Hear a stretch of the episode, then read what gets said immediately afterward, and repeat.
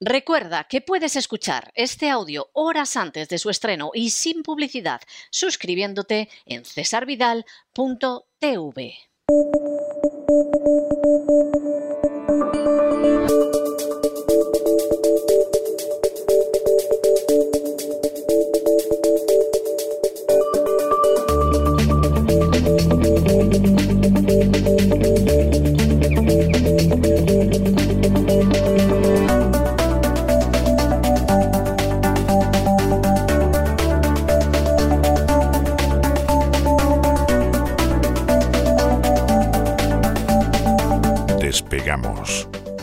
Lorenzo Ramírez. Corremos raudos y veloces hacia nuestro avión, atravesamos el umbral, nos tiramos en plancha sobre los asientos, nos abrochamos los cinturones, despegamos y nos vamos elevando por los aires hasta alcanzar nuestra altura y nuestra velocidad de crucero. A mi lado, Dolores Don Lorenzo, ¿qué hace usted vestido con mallas verdes? ¿Piensa usted ser el nuevo Errol Flynn en una nueva versión de Robin de los Bosques? ¿O qué pasa? Explíqueme usted esto de que vaya todo de verde, que me ha dejado usted desconcertado. Vamos, le falta a usted el gorrito con la plumita roja. Muy buenas noches. Muy buenas noches, don César. Eh, y además estoy aquí echando remolacha, no le quiero asustar, pero estoy echando aquí remolacha en el motor del avión. Yo creo que vamos a llegar al destino echando remolacha. Ya no, no me dé usted estos sustos al inicio de la semana y nada más volver, porque vamos, es que Los señores de Greenpeace ¿eh? Los señores de Greenpeace hacían, es como han creado el gas verde, mezclando remolacha, ¿no? Un poquito de gas procedente de la biomasa, ¿eh? quemando remolacha, que digo yo que lo de quemar remolacha tampoco está muy bien, ¿no? Que se diga, ¿no? No, está, bien. Muy ecológico, tampoco, tampoco termino, termino de verlo. Un día vamos a hablar de la biomasa y vamos a hablar de energía un día hablar, que, hablar eh, de la biomasa y de cómo se ha cargado ¿no?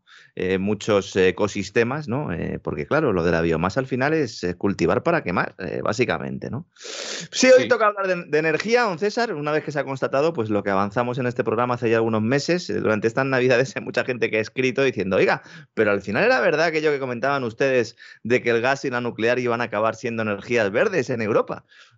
Efectivamente, ¿no?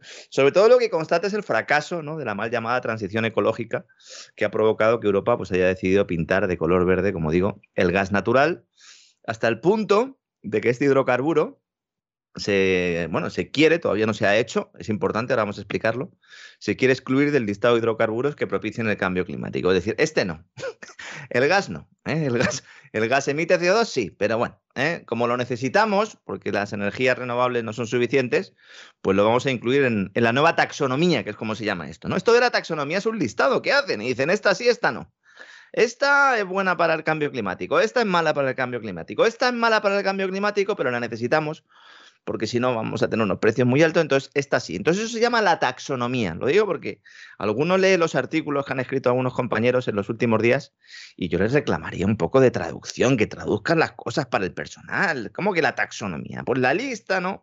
de energías que deciden los burócratas de turno eh, si son compatibles o no con esta mal llamada, insisto, transición ecológica, porque no se pretende en ninguna transición eh, hacia, hacia ningún sitio.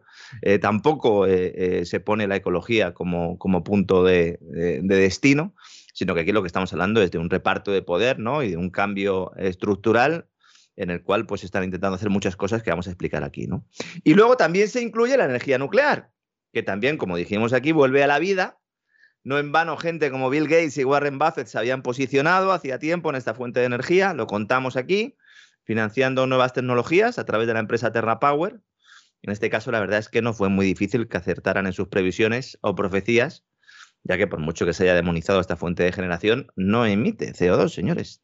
claro, si no emite CO2 y el único objetivo que hay aquí es, e, es este, ¿no? No emitir CO2, pues era cuestión de tiempo, don César. Yo no sé, hay muchos que se han sorprendido, ¿no? Incluso organizaciones ecologistas que dicen, ¿cómo puede ser esto, ¿no? En Alemania se ha montado mucho follón con esto, que desde Fukushima ya sabe usted que la energía nuclear no, no les gusta, ¿verdad? No les gusta, sí, sí. Por eso están quemando carbón, como si no hubiera mañana. Debe ser que la, el quemar carbón. Como si se fuera a acabar, sí, sí. Sobre todo el lignito, que es el que más contamina de todos, ¿no? Bueno, antes de entrar en materia, es preciso recordar, aunque sea de forma resumida, ¿Cuál es el origen de esta crisis energética actual? Porque veo también mucho despiste, ¿no? Eh, una crisis energética que muchos no han visto hasta que han, analizado sus facturas, ¿no? Hasta que han visto el incremento de precios, sobre todo en el ámbito eléctrico, ¿no? Un, un, incremento de precios que está golpeando a hogares, que afecta a la competitividad de las empresas y las razones pues, son múltiples, pero todas deriven de un tronco común.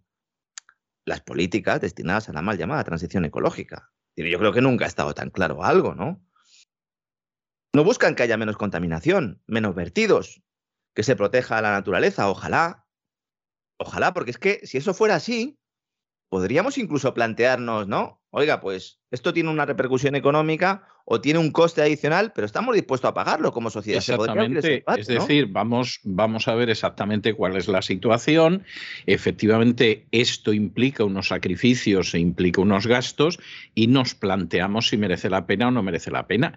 Pero es que no es así, es que esto es el timo del tocomocho, don Lorenzo, sinceramente, para que no nos vamos a engañar. Claro, esa es la gran falacia que se pone sobre la mesa. Y lo que hace que yo, bueno, aunque me lo tome aquí un poco a coña, pero a mí me molesta profundamente porque, claro, desvirtúa el mensaje, porque nos dicen, no, es que ustedes son unos economicistas, ustedes que critican estas políticas de lucha contra el cambio climático, porque ustedes solo ven el aspecto económico. No, no. Nosotros, o por lo menos en nuestro caso aquí, lo que vemos es el aspecto económico y también el ecológico. Porque es que en ningún momento se habla del tema de los vertidos en los mares. No se habla de los plásticos. Que yo creo que es un problema muchísimo mayor que el CO2, no lo digo yo, lo dicen muchos científicos. Muchas organizaciones ecologistas lo están denunciando. Los que, las que han visto la luz de alguna manera.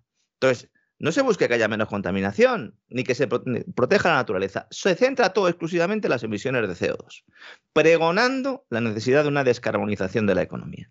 Otro concepto que si lo pensamos fríamente, don César, también está mal empleado. Porque si descarbonizamos la economía, acabamos con los seres humanos y, y con la vida. ¿No? Sí, lo que pasa que es que está usted pidiendo unos conocimientos de química orgánica a gente que, son analfabetos funcionales y, en fin, es que eso es pedirle peras al olmo. ¿eh? tampoco hay que saber mucho con haber visto alguna peli de estar del espacio, ¿no? Que van buscando, ¿no? Algún planeta donde ¿no? las formas de vida estén basadas en el carbono. A mí, a mí, eso me parece tan difícil como pedirle peras al olmo y moralidad a Pedro J. O sea, son cosas metafísicamente imposibles. Con la Ouija es complicado ser moral, eh, la verdad, ¿no? Claro, cuando hablamos de descarbonizar, a lo que se hace referencia es a eliminar los combustibles fósiles del mix energético, ¿no? Bueno, de acuerdo, ¿no? Y lo que se ha hecho en los últimos años es eso, desincentivar la generación de energía con hidrocarburos.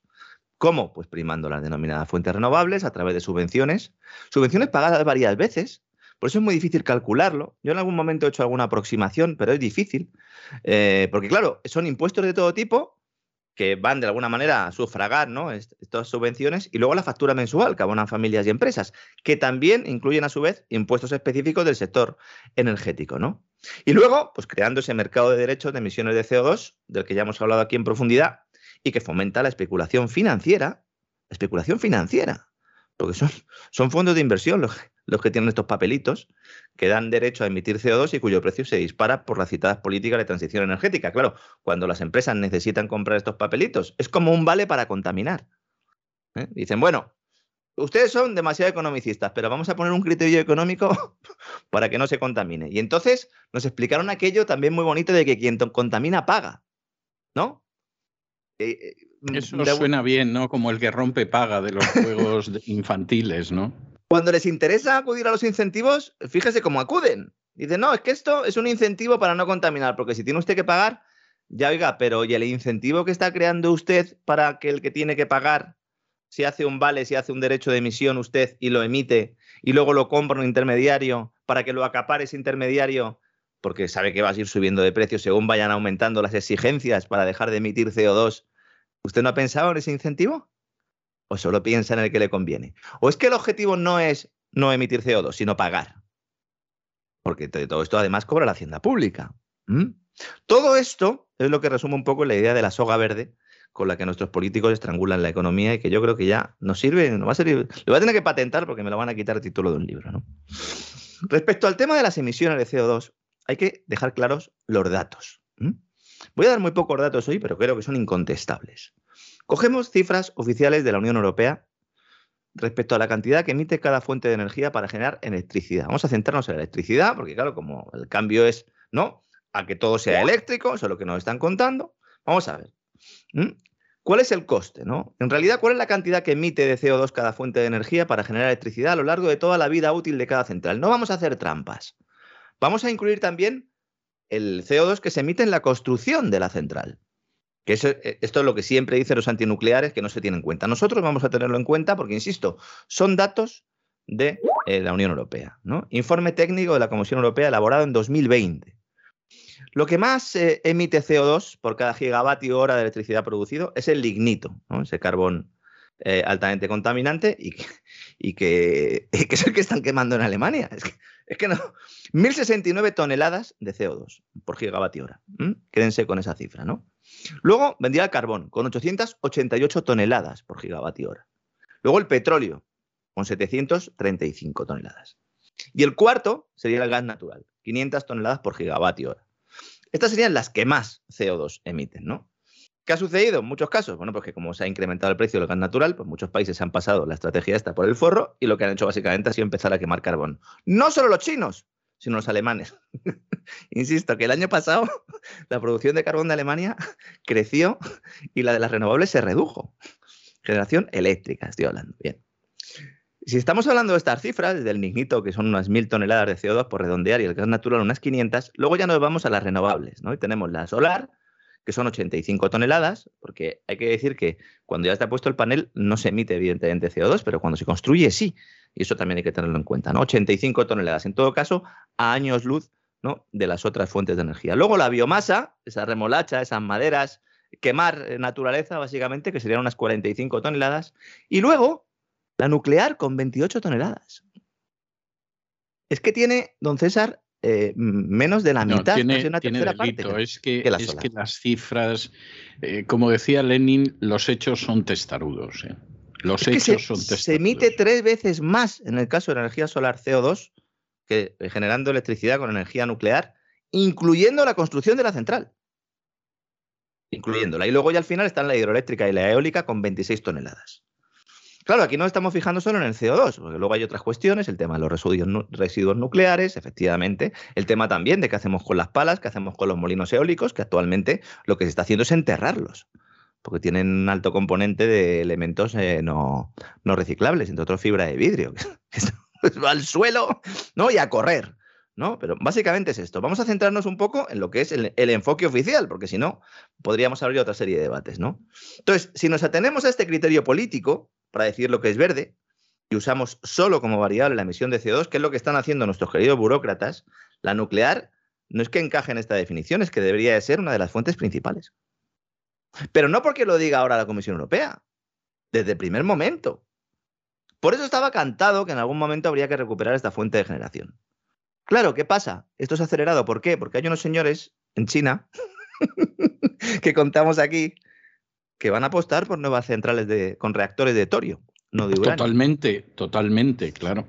Claro, efectivamente, ¿no? Además, un plan extraordinario, magnífico. Muchos oyentes me decían, bueno, tienes que tener en cuenta que esto es un anuncio que hace el gobierno chino y eso es propaganda. Bueno, propaganda es lo que dice todo gobierno.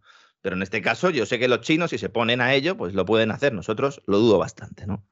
Porque bueno, en Europa, al margen de Francia, que siempre ha apostado por esta fuente, pues eh, el resto no.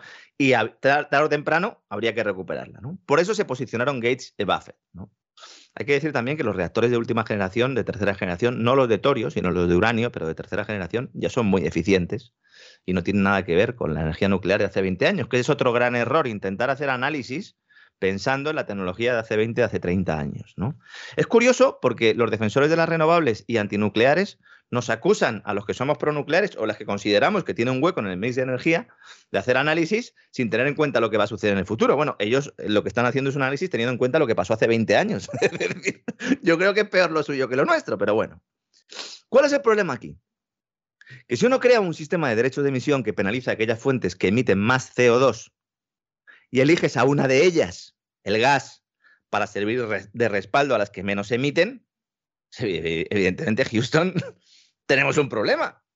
Es, es, vamos a ver, es que, es que es algo tan de sentido común que dices, bueno, pero exactamente los políticos a qué se dedican. O sea, porque es que, es que esto es algo que es evidente, es de sentido común. Es evidente. Así es de claro. Además, dejando a un lado todas las ideologías, ¿no? Muchos diputados europeos están empezando a dar cuenta de esto. Si hicieran su trabajo, en lugar de estar todos los días trabajando para lobbies y, pasándose más tiempo en los aviones ¿no? que, trabajando, pues a lo mejor se habían dado cuenta de esto, ¿no? De que esto es pegarse un tiro en el pie, ¿no? Porque se encarece por decisión política una fuente de energía que se debe usar en esta mal llamada transición ecológica, insisto, al menos hasta que los sistemas de almacenamiento estén desarrollados a gran escala eh, y por lo tanto estén a bajo precio. Y dejo una pregunta abierta. Y que no contaminen, ¿no? Porque las, pilas y las baterías, que yo sepa, contaminan. Contaminan tela. Esto habrá que tenerlo en cuenta también, ¿no? No, claro. Es verdad que en eso se está avanzando a una gran velocidad. Yo estoy convencido de que en unos años vamos a tener ya sistemas de almacenamiento desarrollados, bien a bajo precio. No tengo tan claro que no vayan a contaminar, pero a lo mejor cuando llegue ese momento ya lo de la contaminación y tal se ha dejado un poco a un lado, afortunadamente. ¿no? Por eso ahora la Comisión Europea se plantea incluir el gas entre las fuentes compatibles con la lucha contra el cambio climático, porque al final es una decisión política pura y dura. Eso sí, esto debe pasar por el Parlamento Europeo y por el Consejo de la Unión Europea. Esto es un informe que se ha hecho, ahora hay cuatro meses, que se pueden ampliar hasta seis para analizar esto. Y hay matices, porque la propuesta parece responder a lo que buscaban Francia, efectivamente, que depende mucho más que otros países europeos de la energía nuclear, y Alemania, que depende a su vez más del gas. Aunque paradójicamente, como decía antes, haya capeado en cierto modo la crisis del gas gracias al carbón. Alemania no quiere la energía nuclear, pero sí quiere que el gas sea verde porque efectivamente lo que necesita es gas. ¿no? Por ejemplo, hablando del Parlamento Europeo, eh, se ha muerto ¿no? el, el presidente del Parlamento Europeo, Sí, parece eh, ser que el sistema inmunológico se le mm. colapsó, llevaba tiempo malito. Primera vez que pasa esto ¿eh? en el Parlamento Europeo con el presidente del Parlamento Europeo. No, no sé qué se habría inyectado este hombre, qué se habría tomado, no, no lo sé, pero parece ser que el sistema inmunológico se le colapsó. y... Sí, es que hablar de disfunción de su sistema inmunitario, que es lo que están diciendo, yo no sé, no se pueden dar más vueltas, eh, para no decir lo que es evidente, ¿no? yo creo que cada cual saque sus propias conclusiones, ¿no? Pero, pero bueno, yo creo que, esto ya eh, sería suficiente motivo para haber abierto algún tipo de investigación o por lo menos para haber paralizado determinados procesos de inoculación masiva, que algunos siguen empeñados. Ayer hablábamos al principio del programa, ¿verdad? Que ya hemos pasado muchísimos, eh, muchísimas personas el, el COVID y que y los niños también lo han pasado, a pesar de lo cual algunos insisten ¿no? en que la vacunación, la vacunación nunca ha sido menos necesaria que ahora. Si, todo el, todo el mundo lo ha pillado, ¿no? bueno, pues cada uno que saque conclusiones, porque no se puede decir con más claridad, ¿no? Es de estas afirmaciones que de pronto te las deslizan y dices, a ver, a ver, a ver, a ver, he oído bien, eh, este hombre se le ha hecho la lengua a un lío, o sea, ¿qué pasa que de pronto me acaba de decir esto, no? Sí, sí, sí. estamos, estamos viendo cosas en las últimas semanas mm. que verdaderamente no tienen desperdicio. Hay gente que sigue igual de bruta que hace unos meses, ¿eh? o sea, no, no pierden ocasión de confirmar lo brutos que son. Pero, pero hay otros que están marcando distancia pero, pero de forma como mínimo llamativa. Como mínimo llamativa. Yo, mire, don César, después de, de, todo lo que hemos pasado desde, pues desde, este, desde marzo de 2020, ¿no? Prácticamente, ¿no? Sobre todo psicológicamente, yo es que eso lo veo hasta una buena noticia.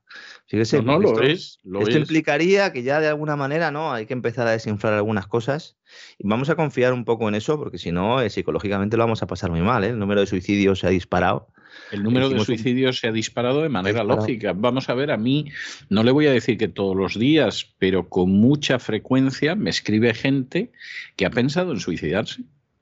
Sí, sí. O sea, así, De, así de claro. O sea, primero conozco casos de gente que desgraciadamente se ha suicidado. ¿eh? Y no parece que el hecho de que la empresa les obligaran a vacunarse evitara el suicidio. No sé hasta qué punto pudo, pudo influir incluso.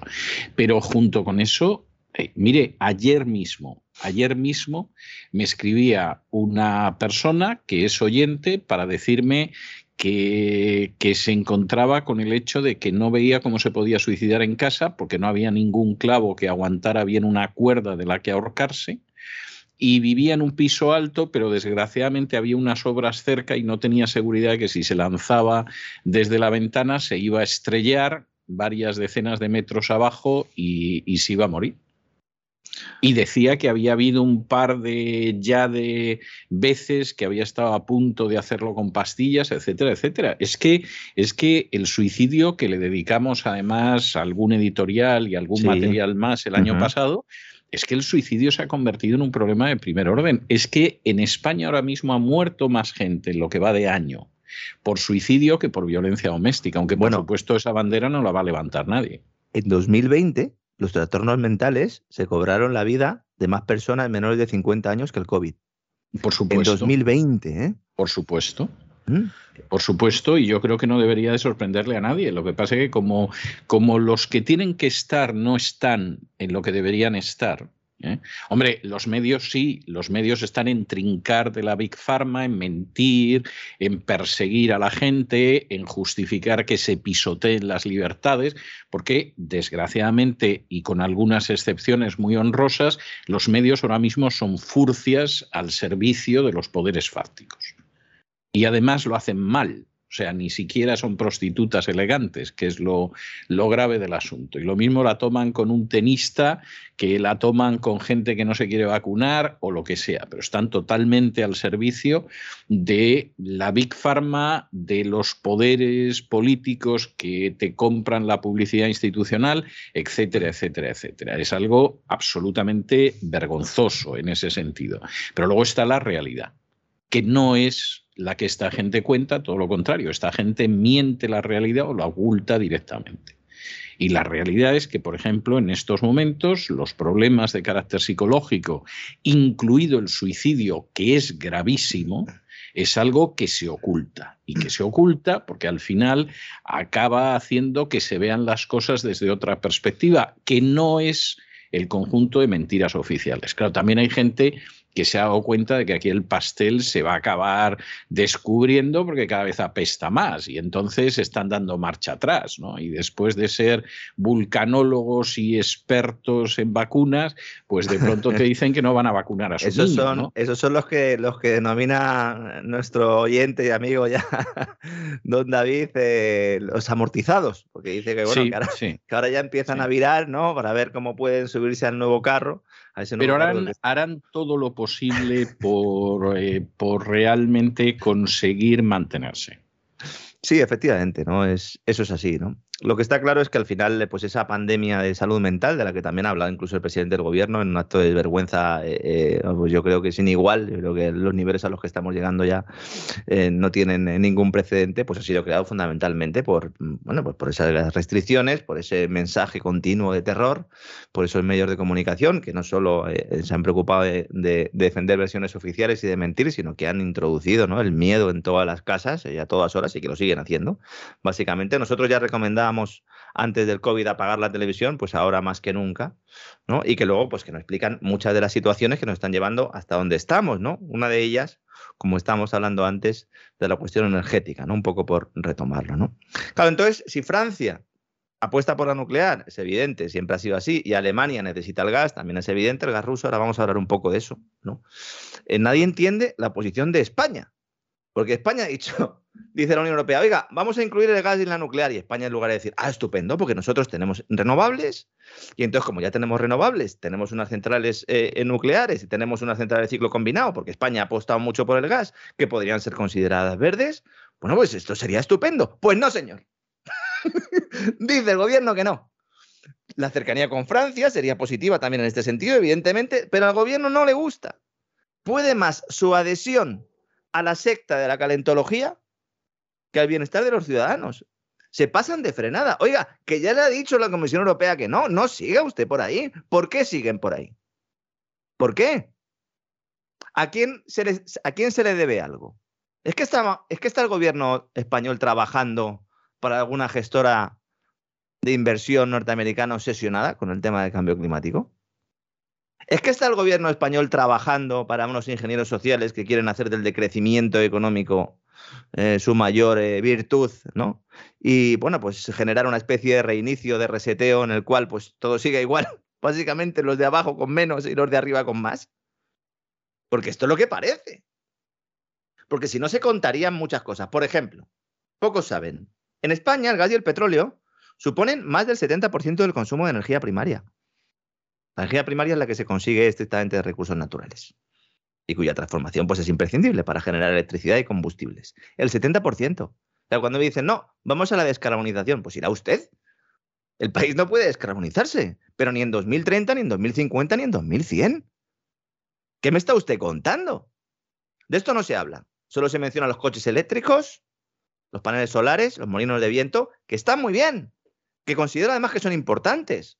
Sobre todo en las grandes ciudades, y se electrifica el parque, está muy bien acabaríamos con polución, mucha, evidentemente, ¿no? Y lo serán más en el futuro, pero, pero así no, porque lo que nunca se le explicó a la gente es que este modelo energético dispararía los precios. No llevamos tiempo predicando en el desierto, don César. Lo que pasa es que, claro, entre que se subvencionaba una parte, porque lo de andar con el déficit de tarifa también es para echarle de comer aparte, ¿eh? Porque lo del déficit de tarifa fue andar, ¿eh?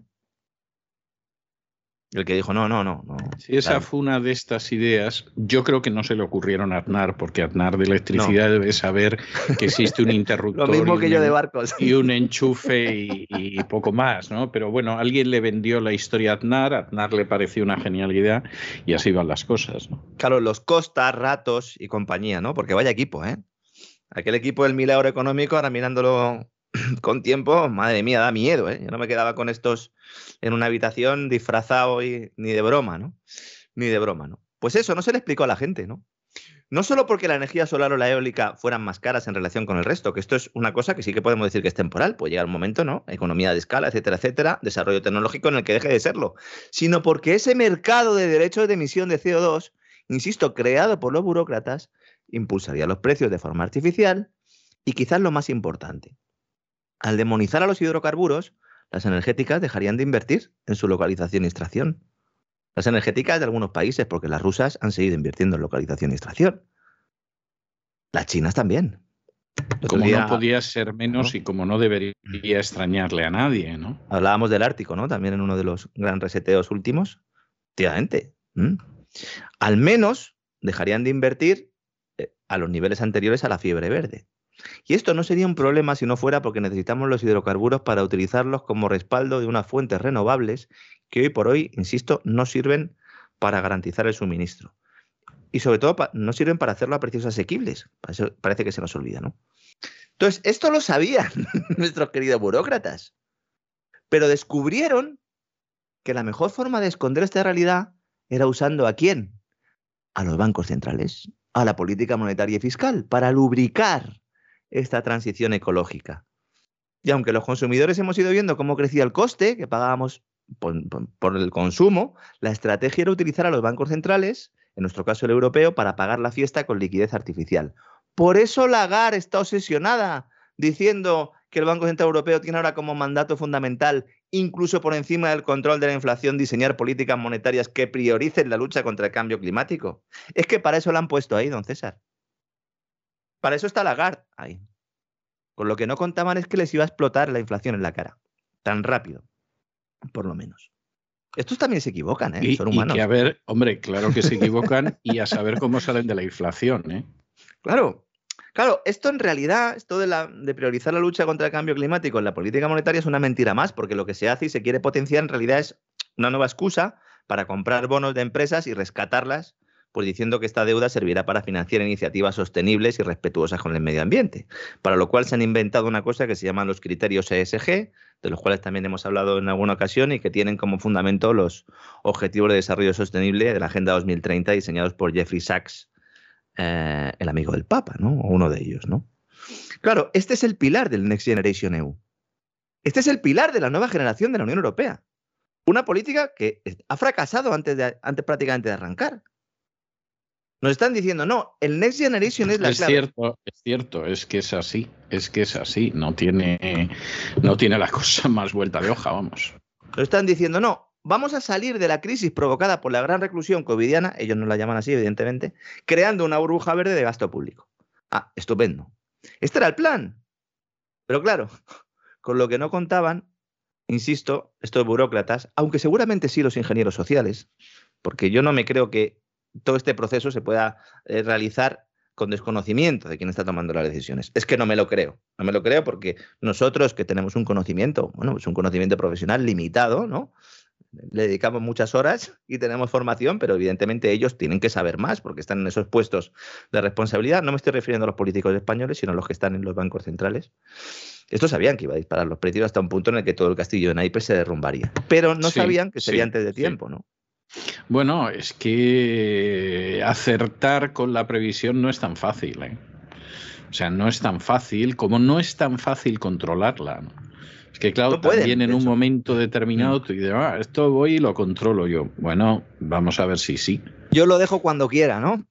que decía aquel, ¿no? Exactamente, sí, que decía una amiga mía toxicómana, sí.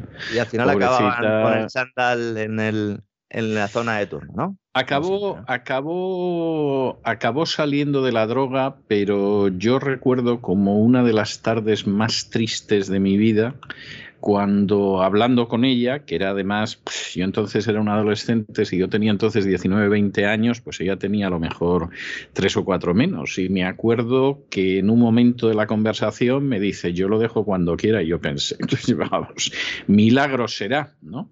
Bueno, acabó saliendo porque se dio la circunstancia de que en un momento determinado al novio, que era un traficante de medio pelo, lo detuvieron la familia se asustó, la mandó fuera de España y, esta chica salió de la droga, pero esta muchacha podía, podía haberse quedado con la historia. Y no se me olvidará la frase del yo lo dejo cuando quiera. Y yo pensé, eso te lo crees tú, bonita. Sí, yo por eso utilizo siempre ¿no? el ejemplo de la, droga, aunque sea duro, ¿no? cuando hablo de política monetaria. Pero acertado, es duro, pero muy acertado. Yo creo que, que, explica bastante bien el asunto. ¿no? Entonces, ahora están viendo cómo solventan la papeleta. Diciendo digo, cuando decían Diego, y adaptando el mensaje para evitar que el pueblo se levante porque no pueda calentarse en invierno, porque no pueda conseguir combustible para sus coches o porque no pueda realizar tareas cotidianas como cocinar o poner la lavadora, que estamos todos pendientes o porque no pueda comer. Porque no pueda comer, efectivamente. ¿eh? Porque no pueda comer. Entonces, la política de reducción de emisiones de CO2, sobre todo la europea, no ha tenido en cuenta su dependencia energética exterior. Es que estos son errores, estos son errores que no, pueden, no pueden eh, eh, admitirse que no se hayan tenido en cuenta desde el principio. Vamos a ver, Europa necesita gas natural de fuera, evidentemente. Esto, esto lo sabíamos ya. ¿Por qué no se ha tenido en cuenta la dependencia energética exterior? ¿Por qué no se, ido, no se ha tenido en cuenta el riesgo ya materializado del shock de oferta esta inflacionista? ¿Por qué se ha despreciado el efecto que tendría todo esto en la competitividad de la industria europea? Sí.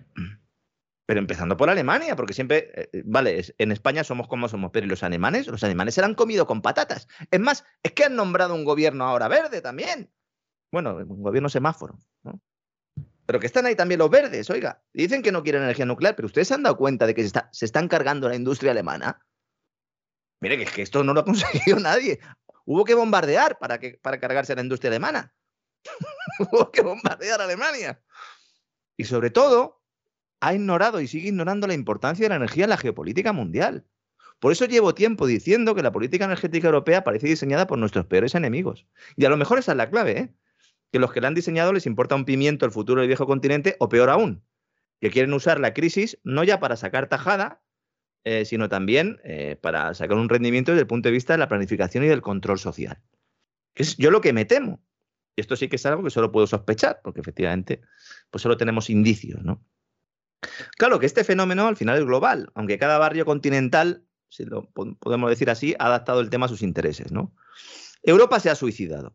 Y por eso es la que más problemas tiene en esta materia. Bueno, si Europa no se ha suicidado, mm, verdaderamente está amenazando todos los días ¿eh? con, hacerlo. ¿eh?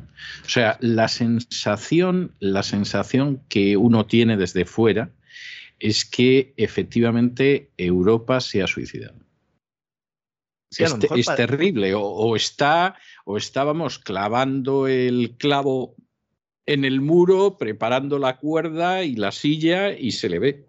Sí, a lo mejor porque luego se quiere una, Europa de nueva, de nueva generación, que no sea esta, sino otra que venga después, que sea otra cosa, que entonces ya bueno, pues ya mm, podríamos analizar, ¿no? El, como hicimos en un programa de más, cuál es el, la propuesta, ¿no? El acuerdo del gobierno semáforo en Alemania y ya podemos ver un poco por dónde quieren eh, o por dónde pueden ir los tiros, ¿no? Pero en Estados Unidos, hasta la llegada de Biden, todo esto no se estaba produciendo y con la llegada de Biden, pues de alguna manera se ha subido al tren justo cuando está descarrilando. Solo lleva un año Joe Biden y puede a lo mejor salir eh, en, breve del gobierno, por lo menos. Bueno, eh, bueno, Joe Biden, yo le puedo decir que he estado viendo los medios rusos en las últimas horas, porque ha habido esta, este nuevo encuentro de, de, lo que hay, en fin, qué pasa con Biden, qué va a pasar con Ucrania, qué va a pasar con 8.000 cosas. Y, y hay una sensación en los medios rusos de que Biden es un lame duck es decir, que ya es el pato cojo, que no va a estar en un segundo mandato y que hay que hacer una política viendo quién va a suceder a Biden. Que Biden lleva un año, ¿eh? que lleva un año. O sea, es que, Biden no es que esté en el tercer año y uno piense que va a perder, o en el cuarto año y uno piense que va a perder la reelección, es que Biden lleva un año, ¿eh? Y, por supuesto, los analistas rusos se pueden equivocar, como todos los analistas, pero lo dan por absolutamente amortizado. ¿eh?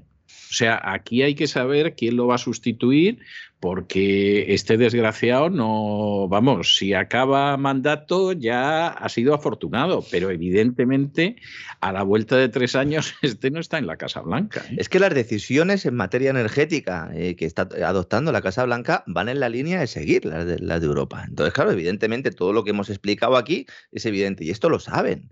Esto lo sabe la Casa Blanca, esto lo sabe el, sector energético de Estados Unidos, que tuvo un susto tremendo ¿no? con el hackeo aquel del, eh, tubo ¿no? que, llevaba el combustible ¿no? a, la parte eh, este del país, ¿no? Y, bueno, pues se, montó un lío importante, lo hablamos en Continental, se llamaba, creo, ¿no? No me acuerdo ahora del nombre del gasoducto, del oleoducto, pero era ese, ¿no? Y luego China ha jugado con Occidente prometiendo que sería fiel creyente de la secta de la calentología mientras sigue usando los hidrocarburos, principalmente carbón, como fuente de energía principal, ¿no? También instalando renovables, pero de alguna manera secundaria, ¿no? Claro, como decía usted con el tema de la cumbre, como es evidente, esto además de tener consecuencias económicas, también las tiene políticas y tan relevantes también como la generación de conflictos bélicos.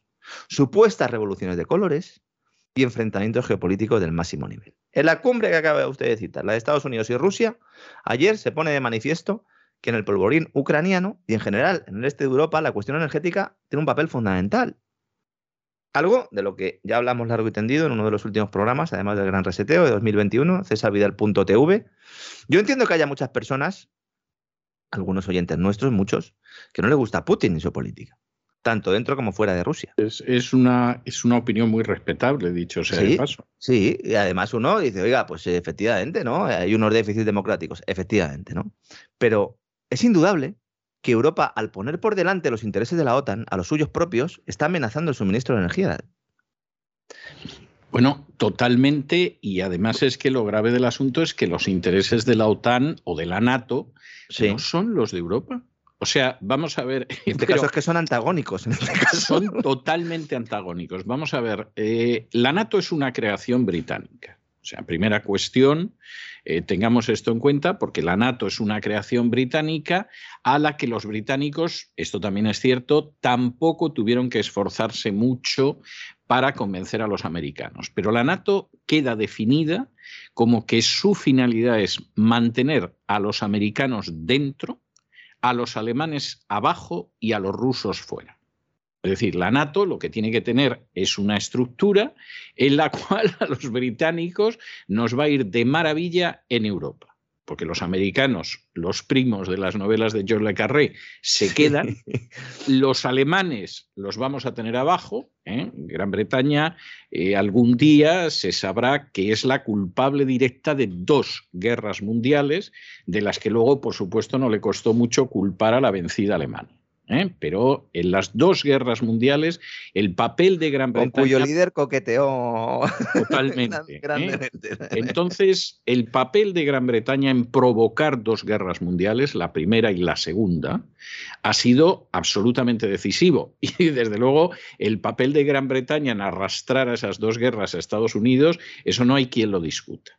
O sea, que luego se puede hablar de Pearl Harbor, sí, bueno, mucho Pearl Harbor, pero Estados Unidos ya con la ley de préstamo y arriendo de Lennon Lease le estaba dando material bélico a Gran Bretaña muchísimo antes de Pearl Harbor. Es decir, Estados Unidos no era un país neutral ni cosa que se le pareciera y estaba absolutamente implicado en la guerra. Por supuesto, no como estaría después, pero estaba ya implicado en la guerra, pues estaba decidido Roosevelt a entrar en la guerra.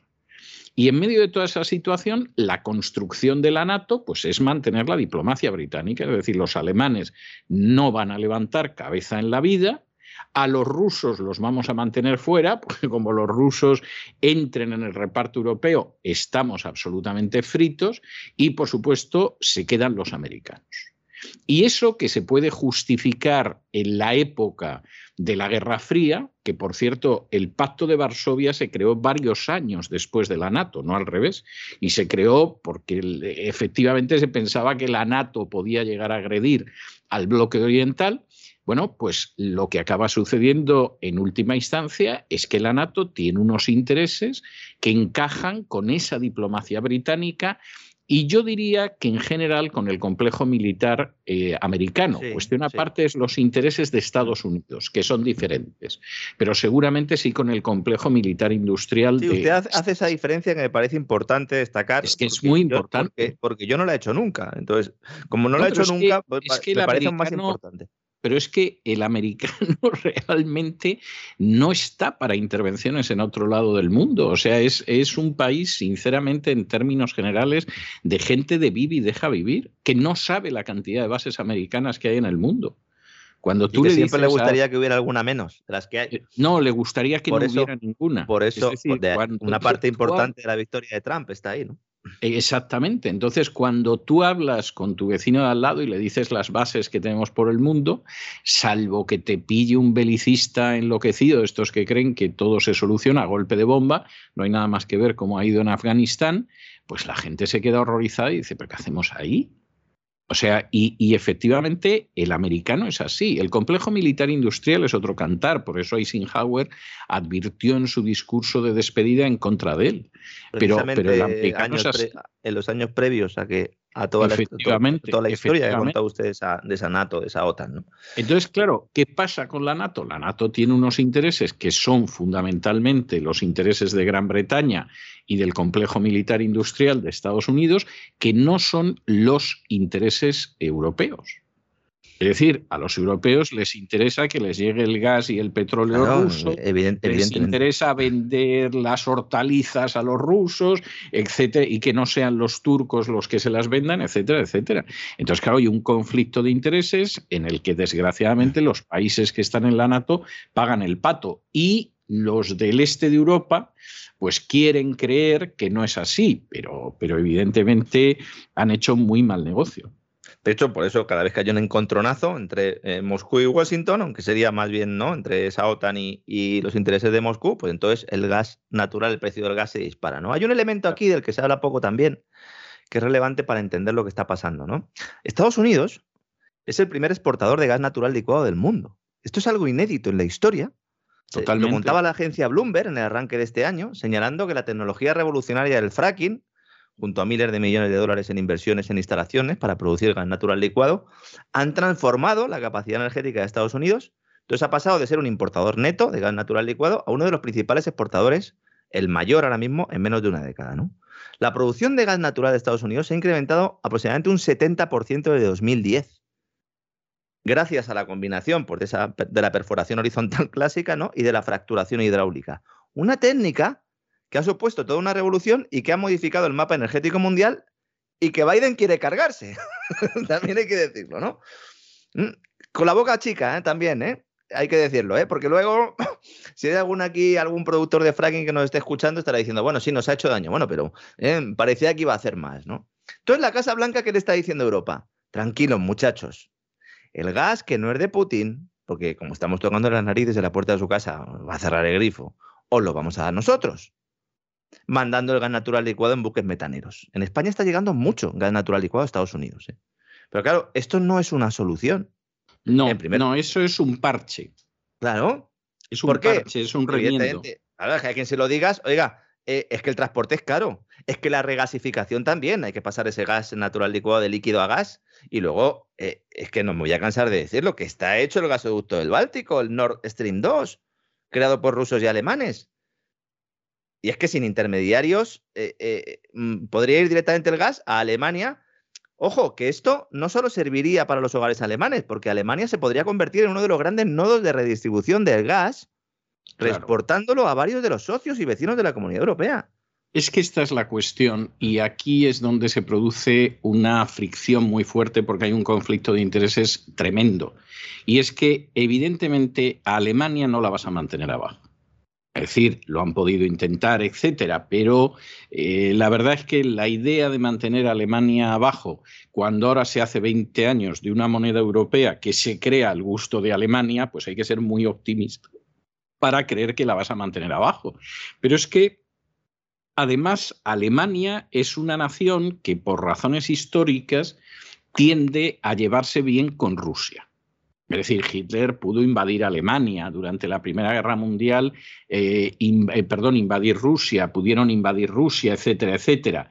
Pero la realidad es que en última instancia los intereses de Alemania son intereses que van de la mano de Rusia. Y por cierto, hay una novela típica de la Guerra Fría, creo que alguna vez usted y yo la hemos mencionado, que es de las novelas menos conocidas de John Le Carré que se titula Una pequeña ciudad en Alemania, donde ya en los años 60 John Le Carré, que fue espía británico, señala que el gran peligro con Alemania es que Alemania se acerque a Rusia, en aquel entonces la Unión Soviética. Y lo haga por cuestiones meramente económicas.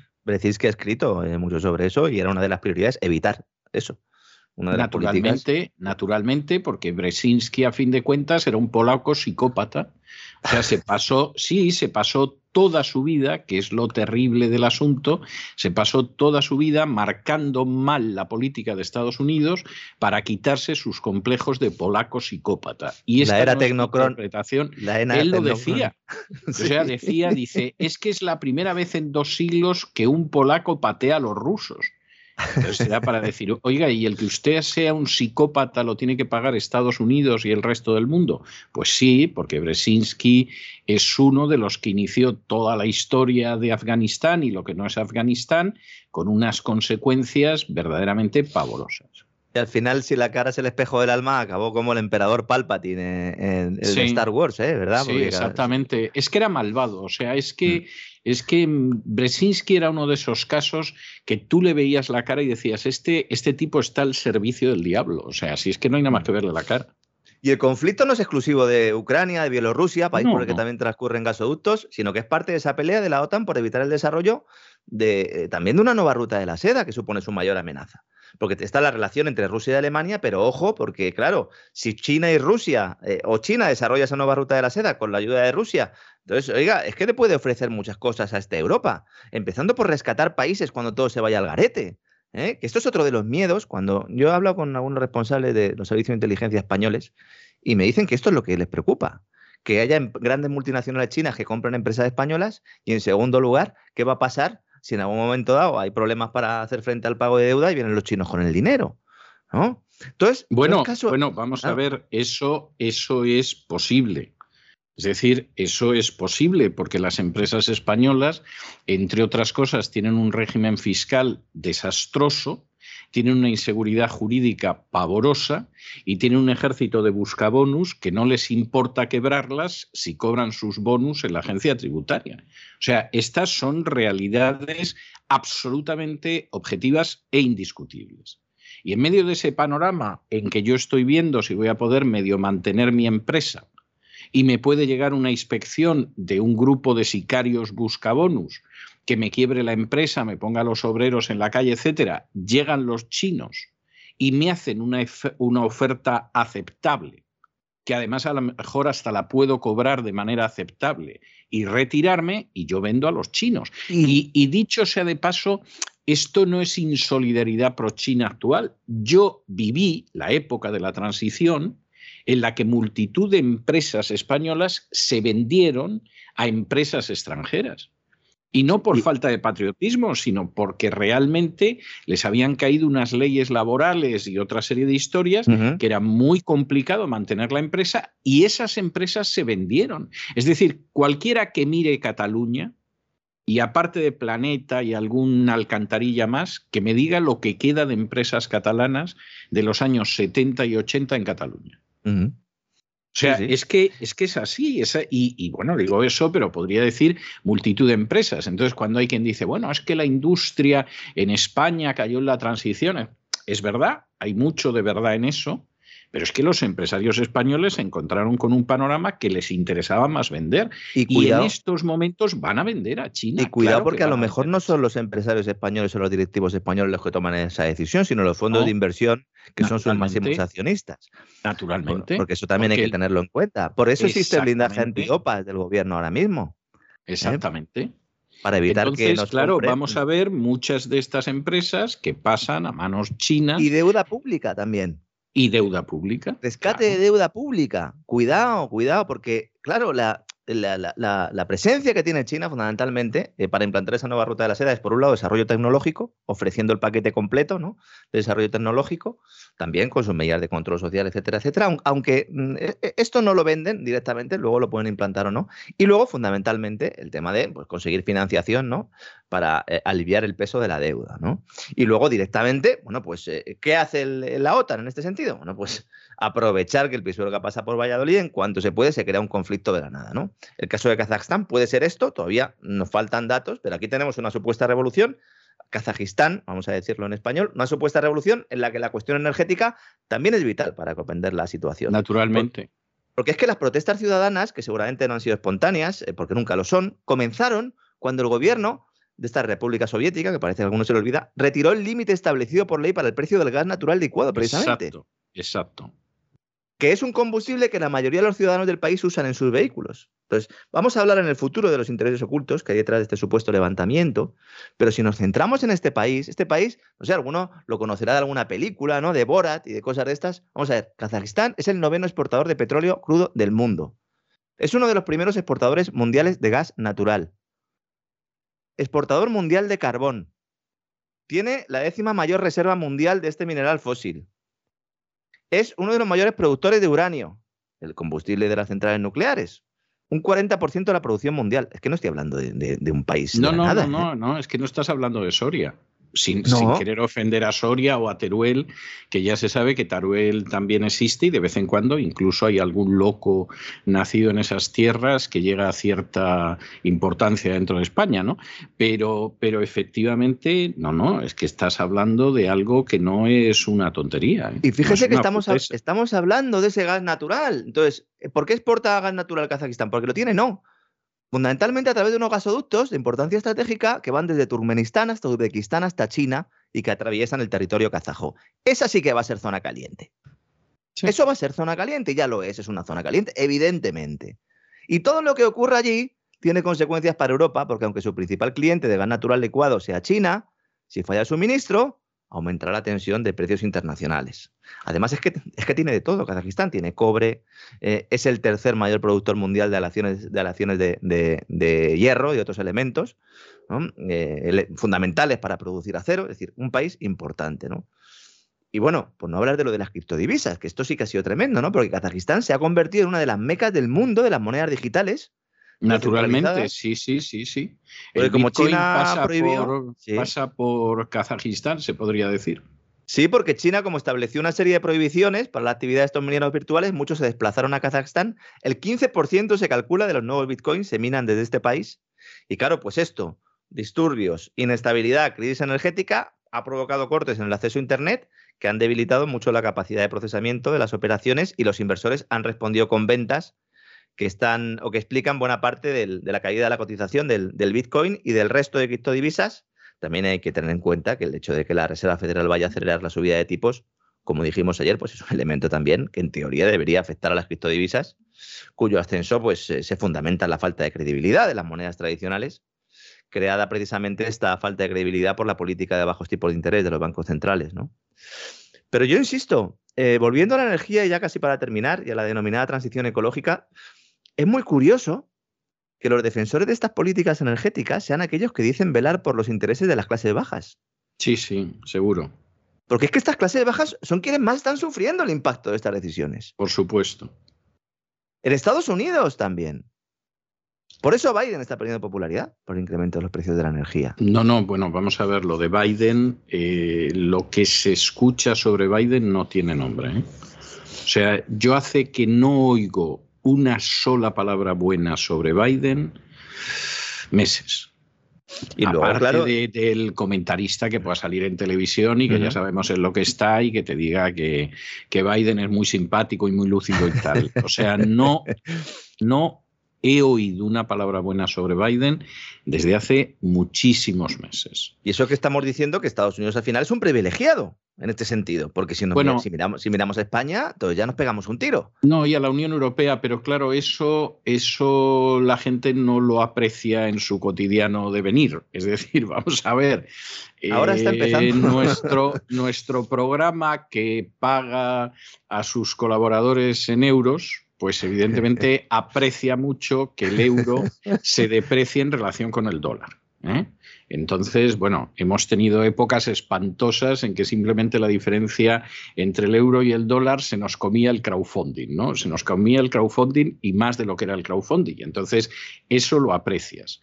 Pero el americano medio, que no está viajando a Europa de vacaciones cada lunes y cada martes, entre otras cosas, porque aunque el americano viaje a Europa, el americano es mucho más de viajar a los países alrededor de Estados Unidos y viajar dentro de los Estados Unidos porque, realmente es un continente y hay muchos destinos que son muy interesantes, el americano medio lo que sabe es que el pollo, la leche, el pan, la carne y no digo la gasolina se ha disparado.